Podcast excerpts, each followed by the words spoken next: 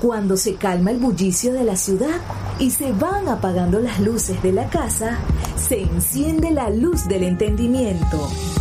Desde este momento comienza Puerto de Libros, Librería Radiofónica, programa que contiene todos sus elementos tipo A. Puede ser escuchado por niños, niñas y adolescentes sin la supervisión de padres, madres o representantes. Comienza Puerto de Libros, Librería Radiofónica.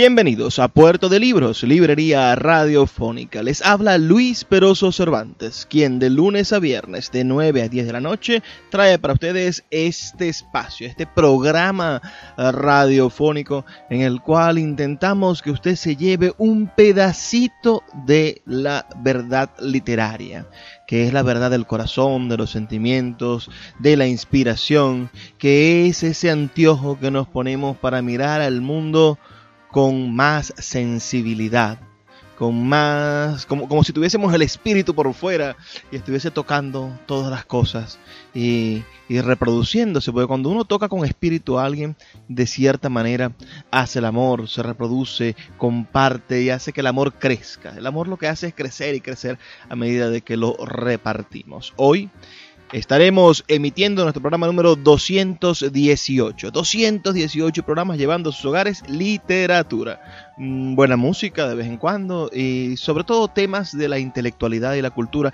que tanta falta le hacen a nuestro país y a nuestros medios de comunicación. Vamos a agradecerle a Fe y Alegría por todo lo que hace por nosotros, dándonos esta oportunidad de estar en las 21 emisoras de la red nacional de fe y alegría. Hoy estaremos compartiendo con ustedes fragmentos del homenaje que le rindiera el Instituto Cervantes a don Mario Benedetti en el día de su centenario, el pasado el pasado 14 de septiembre se realizó un acto en el Instituto Cervantes, en España, uh, para celebrar los 100 años de nacimiento de Mario Benedetti. Se presentó un libro, vamos a estar escuchando algunas, algunas palabras de la presentación de ese libro, uh, en la voz de su antologista, que fue Joan Manuel Serrat. Y vamos a estar después al final escuchando lecturas de poemas de Benedetti en la voz de grandes intelectuales, poetas y queridos artistas españoles, entre ellos mi apreciado llamado Joaquín Sabina. Espero que sea para ustedes una noche interesante y puedan, bueno, meterse por, por, ese ducto maravilloso de la imaginación y estar con estos artistas que homenajearon al gran Mario Benedetti. Reporta tu sintonía al 0424 672 3597 0424 672 3597 y dinos de qué parte del país nos estás escuchando. O si te gusta la poesía de Benedetti, si has leído algo antes de ello, si escuchaste el disco que Serrat hizo con la poesía de Benedetti, todas estas cosas me las puedes comentar al 0424 672 3597. También puedes enviarme un mensaje a través de nuestras redes sociales, arroba librería radio en Twitter y en Instagram, que son nuestros contactos digitales. Puedes visitar nuestra página web, libreriaradio.org o nuestro blog, radio.puertodelibros.com.be, donde se encuentran cargados todos nuestros programas. Antes de comenzar, escuchemos los mensajes que tienen para nosotros nuestros anunciantes, esas personas que hacen posible que Puerto de Libros, Librería Radiofónica, llegue a sus hogares de lunes a viernes de 9 a 10 de la noche por la señal de la Red Nacional de Emisoras Radio, Fe y Alegría. Sultana del Lago Editores es una empresa zuliana de servicios editoriales. Nuestro catálogo tiene más de 100 títulos de autores nacionales e internacionales. Además, somos la única editorial que presta servicios de impresión bajo demanda en Maracaibo. No necesitas invertir en grandes tirajes. Tus lectores pedirán tu libro, nosotros lo imprimiremos y tú obtendrás regalías. Por ello, también editamos internacionalmente en Amazon y Google Play Books. Conoce más en nuestra nueva página web www.sultanadelago.com o siguiéndonos en Instagram como arroba sultana del lago. Sin publicidad, tu marca o negocio está en desventaja frente a miles de emprendedores que sí hacen uso de los medios para dar a conocer sus productos. Puerto de Libros, Librería Radiofónica, te ofrece el mejor paquete publicitario para tu empresa. Un anuncio mid-roll en mitad de programa de 30 segundos, menciones en Twitter e Instagram, emisiones diarias en las 21 emisoras de la Red Nacional de Emisoras Radio Fe y Alegría, más la presencia en 25 plataformas de podcast a nivel mundial. Además, colgamos un anuncio permanente en nuestra página web. Únete a nuestro selecto grupo de patrocinantes y garantiza que tu marca o negocio tenga presencia diaria y constante ante miles de personas. Invierte en publicidad en radio con Puerto de Libros, Librería Radiofónica. Consulta nuestras tarifas al 0424 672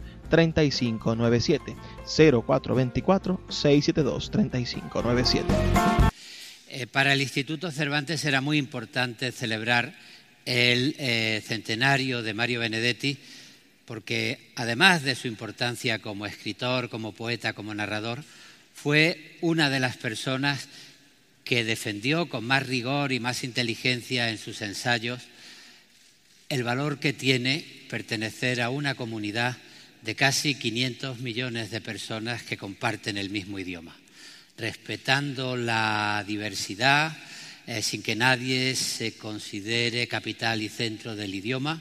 Eh, es una suerte para todos los hablantes compartir una lengua que es la segunda del mundo en hablantes nativos después del chino mandarín y la segunda en lengua de cultura después del inglés.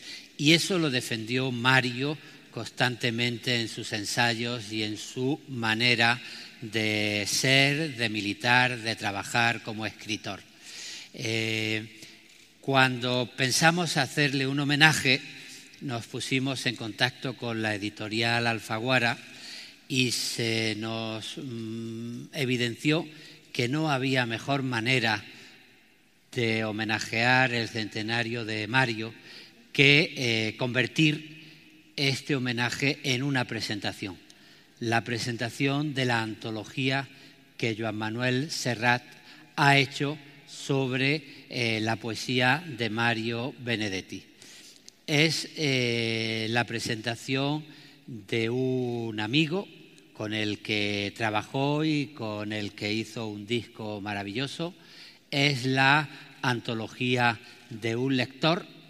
Él al principio la presenta diciendo que ha eh, seguido su gusto personal, pero cuando yo he leído la antología como poeta, como profesor de filología española, he podido comprobar que es una antología hecha con el mayor rigor y con la mejor mirada que se puede hacer a la obra de Mario Benedetti desde que empezó a escribir en los años 50 hasta su último libro, Testigo de uno mismo, eh, que eh, publicó poco antes de morir en 2008. Eh, la verdad es que es una antología que muestra de manera personal y rigurosa a Mario Benedetti. Y por eso hemos querido presentarlo, para incidir además en algo que es muy importante. Aparte de su calidad literaria, que yo he defendido desde siempre frente a los defensores de lo hermético, del experimentalismo, Mario Benedetti tiene el valor de haber conectado con la gente de haber emocionado, algo a lo que nunca debe renunciar ningún tipo de apuesta artística y mucho menos la poesía. Como recuerda en su prólogo Joan Manuel, eh, recogió eh, la tradición de Baldomero Fernández Moreno en Argentina y habló del lenguaje de la gente, de la vida de la gente, no Mm, apostando por una distinción entre la poesía y los hijos de vecino, entre el arte y la vida cotidiana. Eh, recuerdo una cita estupenda de Mario Vargas Llosa en la que mm, evoca lo importante que fue en los años 50, en los años 60, para la poesía latinoamericana, eh, que de pronto surgiese la voz de Mario Benedetti encontrando una mirada poética capaz de mezclarse con la vida de la gente y no marginal, marginar a la poesía a los mundos raros, a los mundos que se distanciaban de la cotidianidad. Por todo esto eh, es por lo que hemos querido hacer y en este sentido el homenaje a Mario Benedetti, que es un homenaje también a Joan Manuel Serrat, y hablo con mi propio corazón en este momento a la atención y a la mirada que Joan Manuel ha sabido hacer siempre para la poesía. Y recuerdo a Antonio Machado, recuerdo a Miguel Hernández, recuerdo a Rafael Alberti, recuerdo a León Felipe para desembocar en Mario Benedetti. Muchas gracias por esta antología, Joan Manuel. Primero yo quisiera, tratando de no olvidar de la pregunta, primero eh, darle las gracias a Carolina Reollo, editora de este libro, con la que hemos trabajado eh, eh, codo con codo y, sobre todo teléfono a teléfono, porque cuando empezamos a trabajar se había declarado eh, la pandemia y estábamos cada quien encerrados en, nuestros, nidos. ¿no? Agradecerle mucho a ella eh, la, magnífica relación, el soporte, la ayuda, la compañía y todo.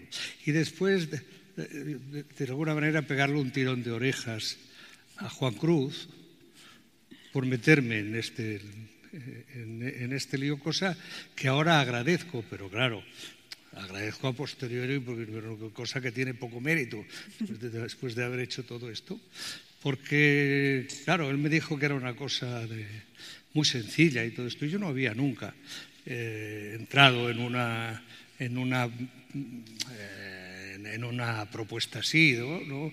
Y evidentemente, como buen ignorante, pues eh, no sabía bien las dificultades que entrañaba, especialmente una obra como la de Benedetti, en la que pues, hay, sé, pues, no sé, hay pues, como 1.500 o 2.000 páginas de poesía, ¿no? que hay que leérselas todas y, que uno pretende hacer con rigor, ¿no? ya, que, ya que se mete. Puerto de Libros, Librería Radiofónica, tu canal diario para encontrar nuevos libros. Con el poeta Luis Peroso Cervantes. Síguenos en arroba Librería Radio. El poeta Luis Peroso Cervantes le acompaña en Puerto de Libros, Librería Radiofónica, por Radio Fe y Alegría, con todas las voces.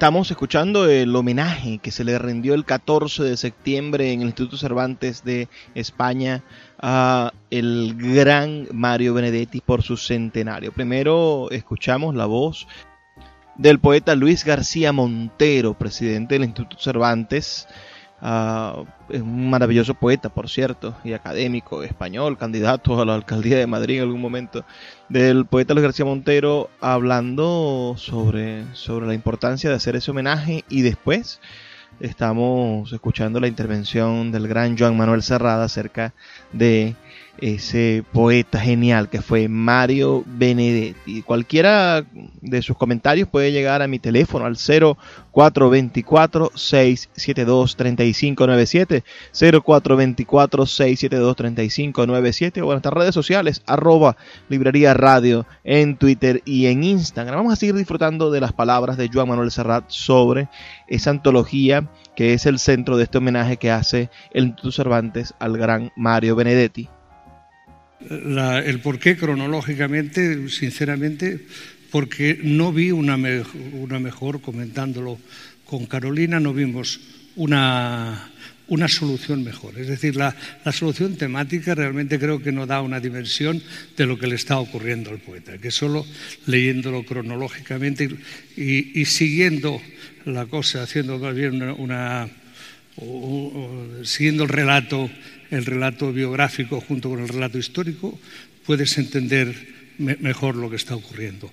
Yo creo que especialmente en el caso de Benedetti, que es un poeta eh, espe especialmente eh, cotidiano, no solamente en esta búsqueda que, como decía, eh, como decía el, presidente, si, sino también como, como, este, como la búsqueda de, el, poeta y su tiempo, ¿no? Es decir, el poeta en su tiempo y por su tiempo. Y todo lo que está hablando, él siempre está en, es un relato de su tiempo, desde los primeros hasta los últimos libros, desde el primer, el primer, la primera nostalgia eh, hasta, hasta el, el, el, último, el último libro, los últimos poemas que, que publica en el 2008 siempre es un poeta ligado a su tiempo. Por tanto, la mejor manera de comunicarlo, este poeta, y yo creo que es ligado a su relato biográfico.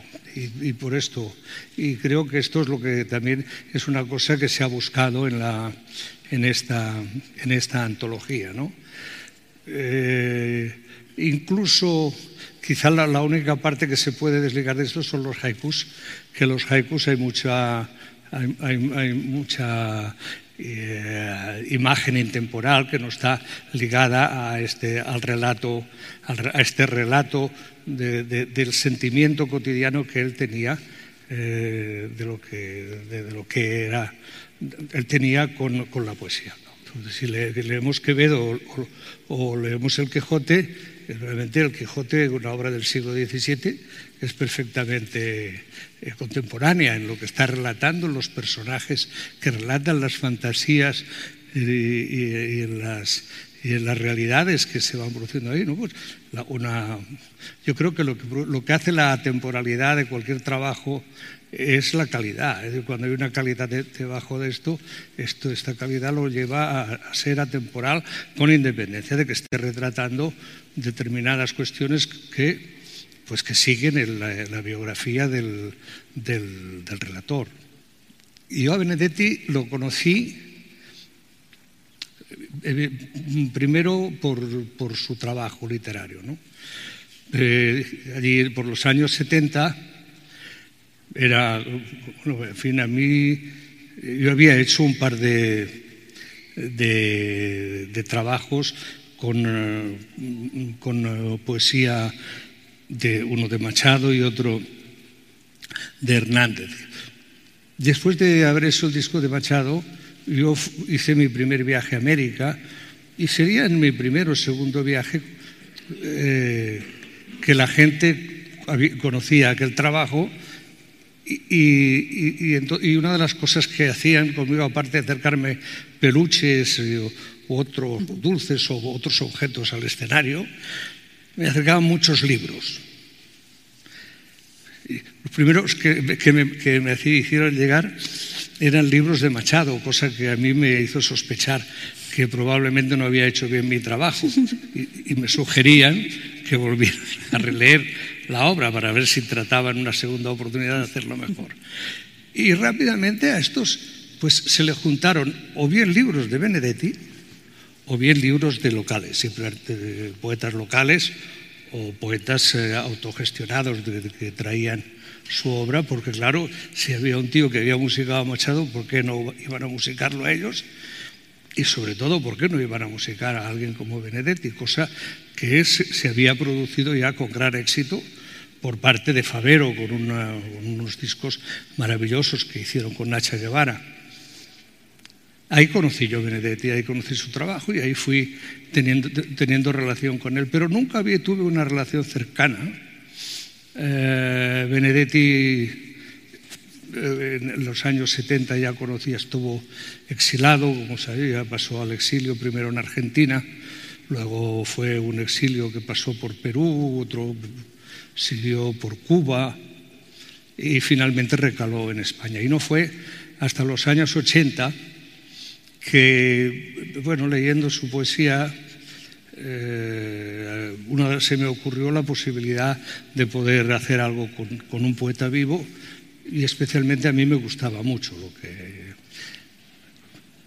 Y lo llamé, él vivía en Madrid, aquí en, la prosperidad, y lo fui a visitar a su, a su, casa, estuve hablando con él, en fin, establecimos una relación que, pues, el, que el trato fue, fue contrastando y nos fuimos entendiendo muy bien. Y, así empezamos a, hacer este trabajo del sur también existe, que, bueno, que luego se ha prolongado en algunas otras canciones, pero especialmente se prolongó con una larga y fecunda amistad con él, con Luz y con, con,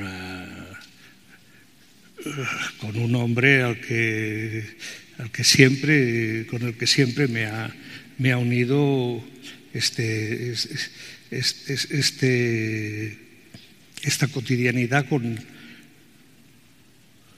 con, la que me, con la que me gustaba uh, ver cómo enfrentaba lo que le iba ocurriendo. ¿no?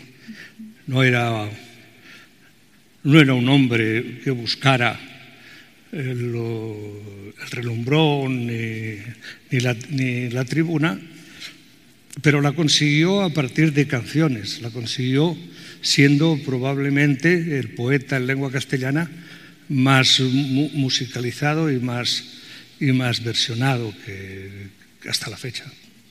Bueno, fue la, yo, en este trabajo ha sido cuando yo realmente he tenido que hacer una inmersión en la obra de Benedetti. Es decir, no, lo que se hizo con el, en el sur también existe en el disco. Después de esto, para, para mi memoria queda como, como dijéramos, una, una elección superficial de unos cuantos poemas que trabajándolos con él, porque este fue la parte dijéramos, más importante de aquel, de aquel trabajo, es decir, la colaboración que, que existió eh, en el que él re, volvió a escribir, ¿no? volvió a plantear los, los poemas como canciones. Esto quizá es algo, algo que valdría la pena destacar de Benedetti. Eh, antes, eh, García Montero hacía notar que, que, Benedetti había tenido un cierto trato de, de marginación o de ninguneo por la cátedra. Pero lo que no le podrán negar nunca, entre, primero es el acercamiento con una mayoría popular de un poeta que supo desprenderse de todo tipo de artificios para ir al meollo de las cosas y construir esto. Y después de alguien que entendió la canción como un arma. Él vio que en la canción podía contar todas y cada una de las cosas que él quería contar en los poemas. Lo único es que debía modificar era el, el planteamiento literario de alguna forma, es decir, el, el oropel, la, el lucimiento poético y simplificarlo en lo que puede ser una estructura cantable. ¿Entiendes? Porque claro, una canción necesita una cierta estructura para poder tener un cierto ritmo y que esto, pues de alguna manera, se convierta, de, se convierta en, una, en una expresión coral, es decir, que todo el mundo pueda entrar en esta cosa y, pueda meterse en esto. Y esto Benedetti lo entendió como pocos. Yo, he conocido a algún poeta con el que he tratado de hacer alguna cosa y, son unos, algunos son unos estupendos escribidores de canciones. Él, por ejemplo, es muy bueno en este sentido. Y algunos, cuyos nom alguno, cuyo nombre evidentemente voy a obviar, con el que he pretendido en alguna ocasión hacer algo y que es sumamente prestigioso, o ha sido muy prestigioso, pues realmente entendía la canción de una forma muy patatera. Es, eh, Mario fue un poeta que probablemente venía ya cantado de fábrica, venía con música puesta de fábrica, pero donde no venía de fábrica él era capaz de ponerla sin renunciar absolutamente a ninguno de los conceptos que él pretendía eh, difundir en el poema. Ahora su obra, por eso cuando hablaba de que, no, volvería a pasar por ahí, porque he pasado momentos realmente malos en la elaboración de esto, porque eh, revivía constantemente situaciones y, momentos que en algunos casos eran en su medida más o menos territorios comunes y otros territorios descubiertos. ¿no? Pero incluso decía que en la época que él llamaba el desexilio, incluso se podría fragmentar, ¿no? Uno que es el desexilio, de alguna manera que él, espera que, podrá intervenir en el,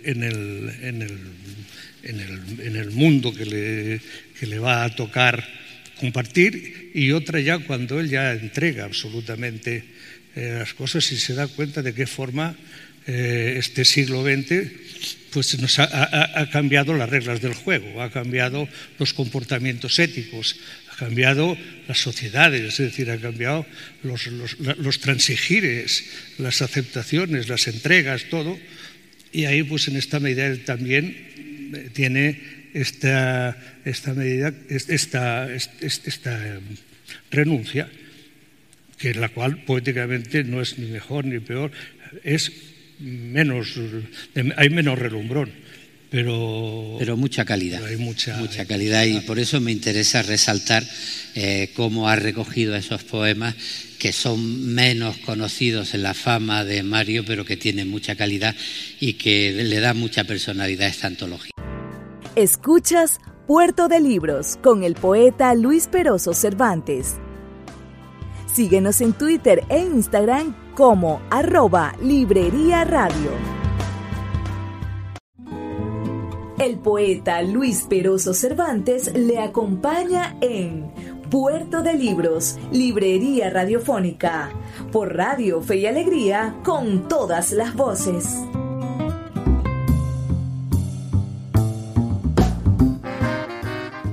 Seguimos en Puerto de Libros, Librería Radiofónica. Recuerda reportar tu sintonía al 0424-672-3597. Estamos escuchando al gran Joan Manuel Serrat en el segmento pasado y, y al poeta Luis García Montero, presidente del Instituto Cervantes. Ahora vamos a escuchar la segunda parte de este homenaje en la cual varios artistas, poetas, personalidades destacadas de la literatura en España estuvieron leyendo algunos poemas de Mario Benedetti dando sus opiniones. Recuerda que puedes tú también enviarme tu opinión sobre Mario Benedetti al 0424-672-3597. Va a comenzar a leer el poeta Luis García Montero. Espero que disfruten la selección que él hizo y que puedan enviarme bueno, sus ideas acerca de estos maravillosos poemas que se van a estar compartiendo esta noche aquí en Puerto de Libros, Librería Radiofónica.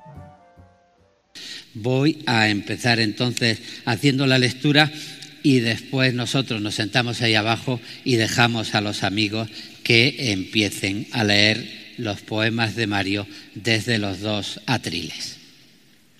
Palabras. Palabras renacen, viven, mueren, sirven para las clásicas bondades, divulgan las calumnias más prolijas, redactan obras imperecederas o sentencias de muerte cuando cuadre. Palabras hay en toda bienvenida o en la incógnita de los adioses. Transmiten sin problemas la ternura y el hastío y su abulia vertebrada. Dicen lo que decir alguien ordena, son dúctiles, surtidas, obedientes, en su trazado llevan el alivio y la provocación anticipada, conocen las falacias de los himnos, la ortografía de los sinsabores y la canción de los menesterosos. Las palabras son dueñas del espacio, pero también esclavas de los necios, tienen la impavidez de los que mandan, pero también en ellas se sostienen el corazón y las transformaciones. Bueno, por eso nos dedicamos a las palabras instituciones como el Instituto Cervantes, los poetas y los cantantes. Gracias por estar con nosotros en este homenaje a Mario Benedetti. Buenas tardes. Estaba recordando ahora la única vez que estuve en casa de Mario Benedetti, ya en el desexilio en Montevideo. Me llevó Joan Manuel Serrat, que ya era muy amigo suyo, aquí en el Instituto Cervantes, que es la casa de todos también ha venido Mario, convocado por Joan Manuel Serrat. ¿Por qué Joan Manuel? ¿Por qué esta antología? Yo creo que Joan Manuel es tan intérprete de la gente, late tan al mismo ritmo que la gente como demuestran todas sus canciones, que ha hecho la antología que cualquier lector de Benedetti hubiera hecho. Yo he elegido un poema que ya desde el título me conmueve mucho. Se llama Los formales y el frío. ¿Quién iba a prever que el amor, ese informal, se dedicara a ellos tan formales, mientras almorzaban por primera vez, ella muy lenta y él no tanto, y hablaban con sospechosa objetividad? De grandes temas en dos volúmenes. Su sonrisa, la de ella, era como un augurio o una fábula. Su mirada, la de él, tomaba notas de cómo eran sus ojos, los de ella, pero sus palabras, las de él, no se enteraban de esa dulce encuesta, como siempre o como casi siempre. La política condujo a la cultura, Así que por la noche concurrieron al teatro sin tocarse una uña o un ojal, ni siquiera una hebilla o una manga. Y como a la salida hacía bastante frío y ella no tenía medias, solo sandalias por las que asomaban unos dedos muy blancos e indefensos, fue preciso meterse en un boliche. Y ya que el mozo demoraba tanto, ellos optaron por la confidencia extra seca y sin hielo, por favor. Cuando llegaron a su casa, la de ella, ya el frío estaba en sus labios, los de él, de modo que ella, fábula y augurio, le dio refugio y café instantáneos, una hora apenas de biografía y nostalgias, hasta que al fin sobrevino un silencio como se sabe en estos casos, es bravo decir algo que realmente nos sobre. Él probó. Solo falta que me quede a dormir. Y ella probó. ¿Por qué no te quedas? Y él, no me lo digas dos veces. Y ella, bueno, ¿por qué no te quedas? De manera que él se quedó en principio a besar sin usura sus pies fríos, los de ella. Después ella besó sus labios, los de él, que a esa altura ya no estaban tan fríos. Y sucesivamente así, mientras los grandes temas dormían el sueño que ellos no durmieron.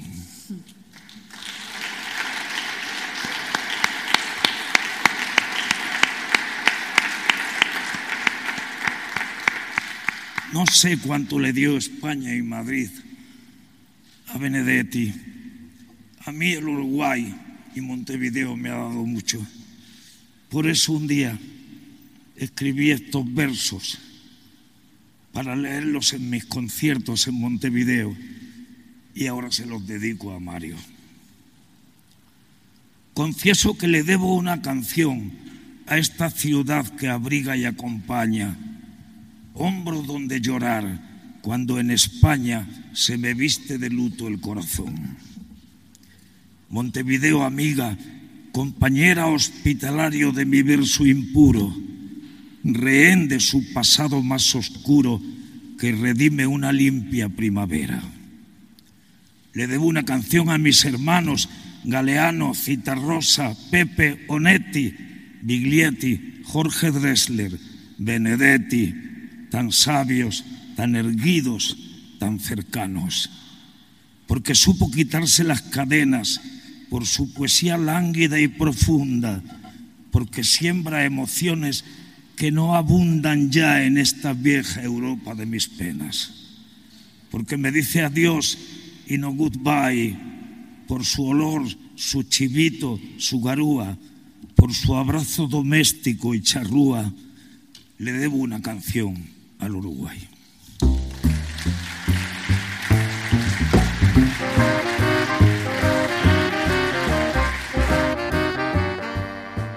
Bueno, esa era la voz de mi amado Joaquín Sabina, hablando sobre Benedetti, leyendo un poema que le dedicó al Uruguay, además de un poema de Mario Benedetti. Envíame tus opiniones al 0424-672-3597, 0424-672-3597 o en nuestras redes sociales, arroba librería radio en Twitter y en Instagram. Vamos a seguir escuchando este homenaje que le han rendido al gran Mario Benedetti, esta vez en la voz de la poeta Elvira Sastre, una de las nuevas voces, bastante controvertida, por cierto, por la manera en la que escriben, el, el, tono que utilizan, es acusada por, por la gente de la, de la academia de, de ser una poeta de la televisión, una poeta de los medios de comunicación y no una estudiosa de la poesía como tal. De todas maneras, son las nuevas generaciones de poetas, como dicen.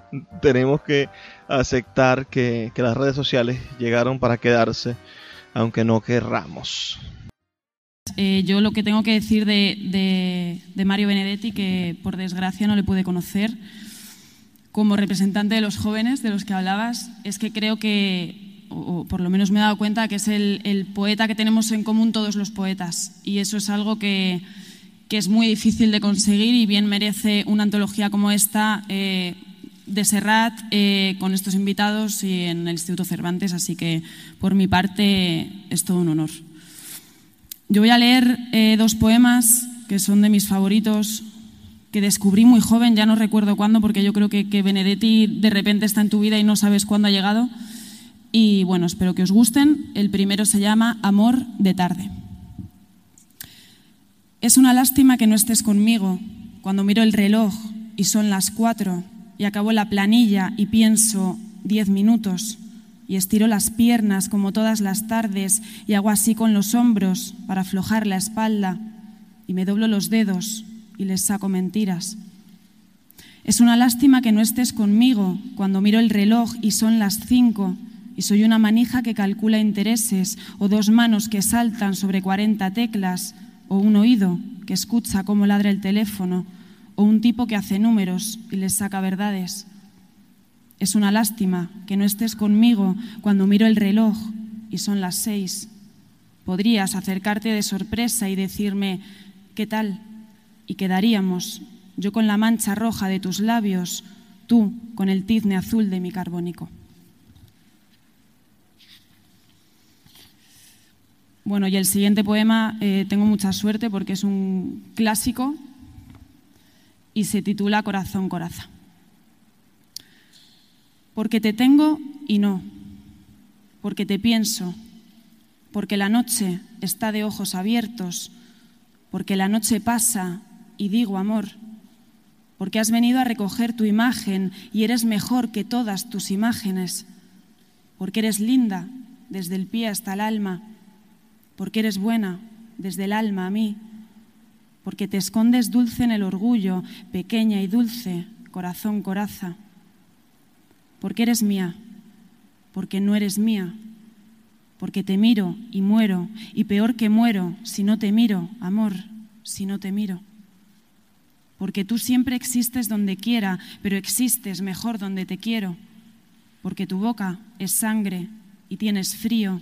Tengo que amarte, amor, tengo que amarte. Aunque esta herida duela como dos, aunque te busque y no te encuentre, y aunque la noche pase y no te tenga, y no. Muchas gracias. Escuchas Puerto de Libros con el poeta Luis Peroso Cervantes. Síguenos en Twitter e Instagram como arroba Librería Radio. El poeta Luis Peroso Cervantes le acompaña en Puerto de Libros, Librería Radiofónica, por Radio Fe y Alegría, con todas las voces.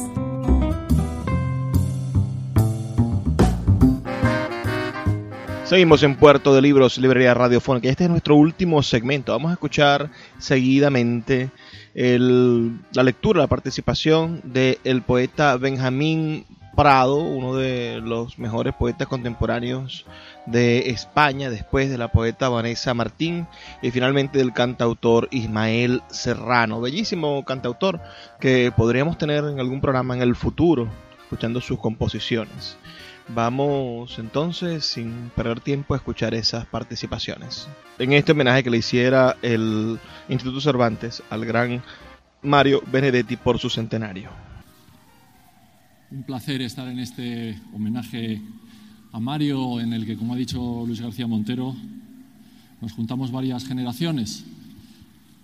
Y en ese sentido, celebrar que a ninguno de los mayores nos han tenido que subir estos tres escaloncitos en la silla eléctrica que hay a la esquina. Este poema se llama El sur también existe y yo creo que Mario, Joan Manuel y yo se lo queremos dedicar a esos barrios de Madrid que tan mal lo están pasando y a todos los sures en general que siempre se terminan por llevar la peor parte. Con su, con su ritual de acero sus grandes chimeneas, sus sabios clandestinos, su canto de sirenas, sus cielos de neón, sus ventas navideñas, su culto de Dios Padre y de las charreteras, con sus llaves del reino, el norte es el que ordena. Pero aquí abajo, abajo, el hambre disponible recurre al fruto amargo de lo que otros deciden Mientras el tiempo pasa y pasan los desfiles y se hacen otras cosas que el norte no prohíbe, con su esperanza dura, el sur también existe. Con sus predicadores, sus gases que envenenan, su escuela de Chicago, sus dueños de la tierra, con sus trapos de lujo y su pobre osamenta, sus defensas gastadas, sus gastos de defensa, con su gesta invasora, el norte es el que ordena. Pero aquí abajo, abajo, cada uno en su escondite, hay hombres y mujeres que saben a qué asirse, aprovechando el sol y también los eclipses, apartando lo inútil y usando lo que sirve. Con su fe veterana, el sur también existe. Con su como francés y su academia sueca, su salsa americana y sus llaves inglesas, con todos sus misiles y sus enciclopedias, su guerra de galaxias y su saña opulenta, con todos sus laureles, el norte es el que ordena. Pero aquí abajo, abajo, cerca de las raíces, es donde la memoria ningún recuerdo omite. Y hay quienes se desmueren, y hay quienes se desviven, y así entre todos logran lo que era un imposible, que todo el mundo sepa que el sur también existe. Una vez entré en, en un bar de la Plaza España donde, donde a veces quedábamos con Mario Benetti y Rafael Alberti y Mario estaba ahí con cara de pocos amigos. Eh, le dije, ¿qué te pasa? Y me dijo, estoy cabreado. Dice, ¿por qué? Dice, porque no se me ocurre un título para mi libro. una novela. le doy vueltas y vueltas y cada vez que se me ocurre uno, se lo digo a un amigo, me dice, ah, como lo de Cortázar. Y si no es como lo de Cortázar, es como lo de Onetti, si no es como lo de Onetti, es como lo de García Márquez. Estoy por llamar a mis, a mis novelas novela número uno, número dos, número tres. Yo creo que al final ese libro se tituló La borra del café. Yo hubiera preferido número tres. Papel en blanco expresa un poco el miedo de los escritores a, que no se te ocurra nada, que es el mayor miedo de todos los que tenemos. Mira el papel en blanco. Yo tenía palabras y palabras y palabras, pero ninguna de ellas me servía.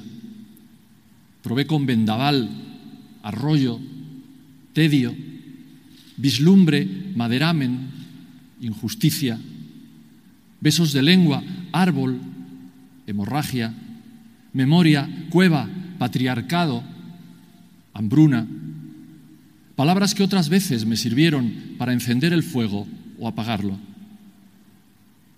Tuve que descansar de tanta búsqueda, la mente en blanco y el papel sin nada.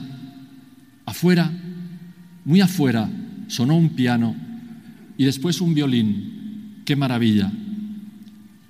Sentí en el corazón una punzada y era un dolor dulcísimo, una Pascua. Algo estaba cambiando en lo imposible desde el lacónico papel en blanco. Una palabra, vida, me miraba.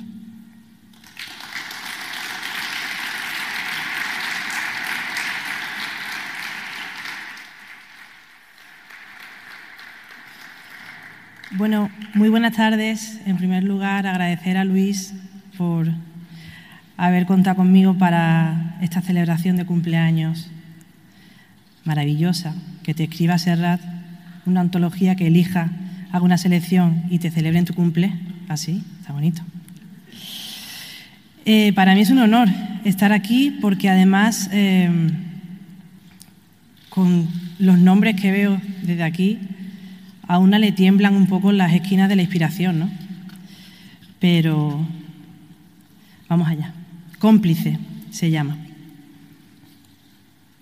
Todos necesitamos alguna vez un cómplice, alguien que nos ayude a usar el corazón, que nos espere ufano en los viejos desvanes, que desnude el pasado y desarme el dolor. Prodigioso, sencillo, dueño de su silencio, alguien que esté en el barrio donde nacimos o que por lo menos cargue nuestros remordimientos, hasta que la conciencia nos cuelgue su perdón. Cómplice del trasmundo nos defiende del mundo, del sablazo del rayo y las llamas del sol. Todos necesitamos alguna vez un cómplice, alguien que nos ayude a usar el corazón.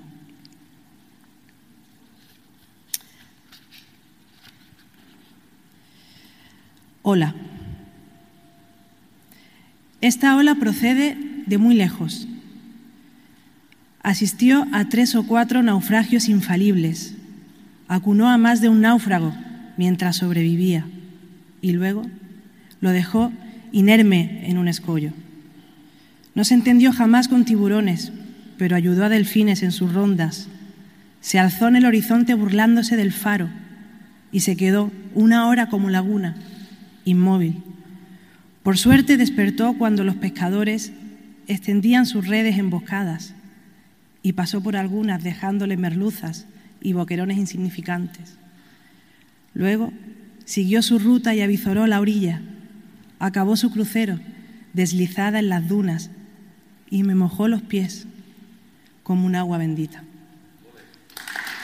Muchas gracias. Muchas gracias.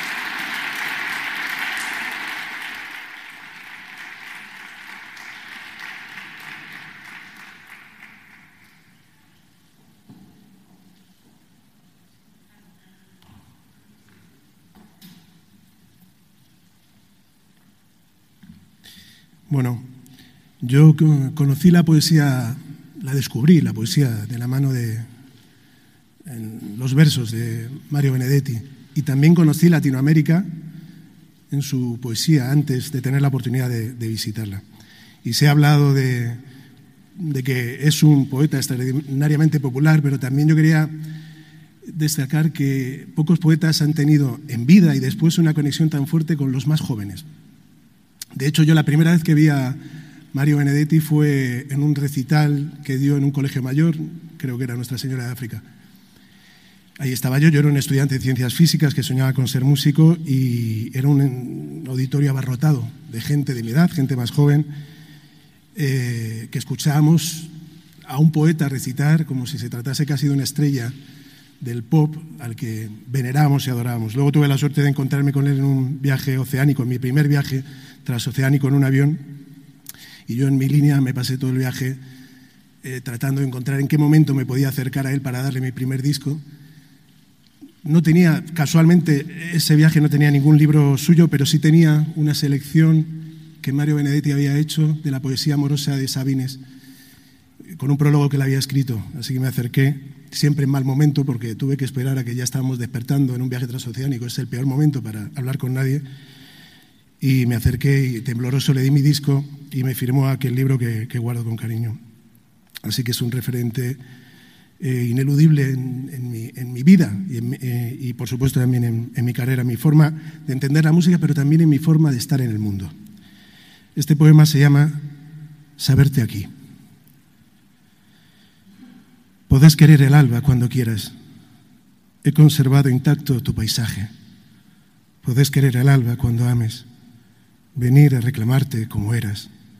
Aunque ya no seas vos, aunque mi amor te espere quemándose en tu azar y tu sueño sea eso y mucho más. Esta noche, otra noche, aquí estarás. Y cuando gima el cuerpo giratorio en esta paz ahora dirás, quiero esta paz Ahora podés venir a reclamarte, penetrar en tu noche de alegre angustia, reconocer tu, tibio corazón sin excusas, los cuadros, las paredes, saberte aquí.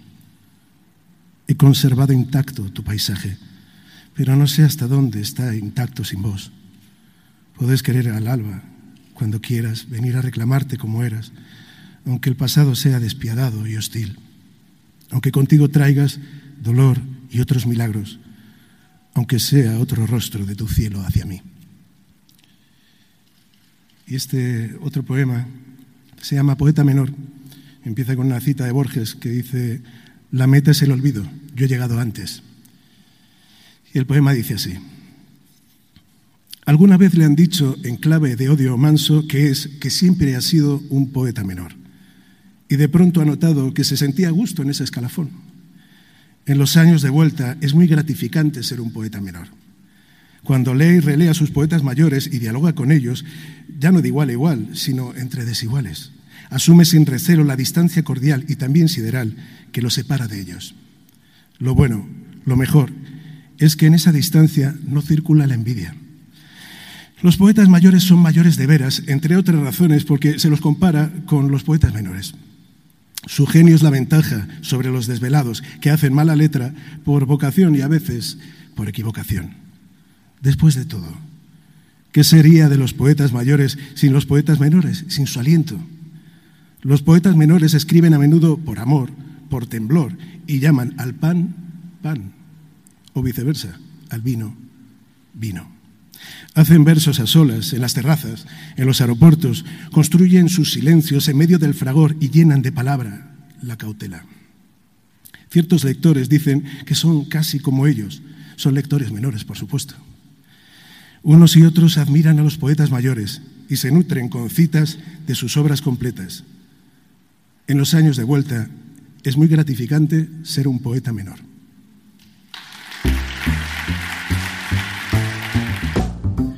Ya es hora de despedirnos. Agradezco muchísimo su sintonía y sus comentarios al 0424-672-3597. Y como le digo todas las noches, por favor, sean felices, lean poesía.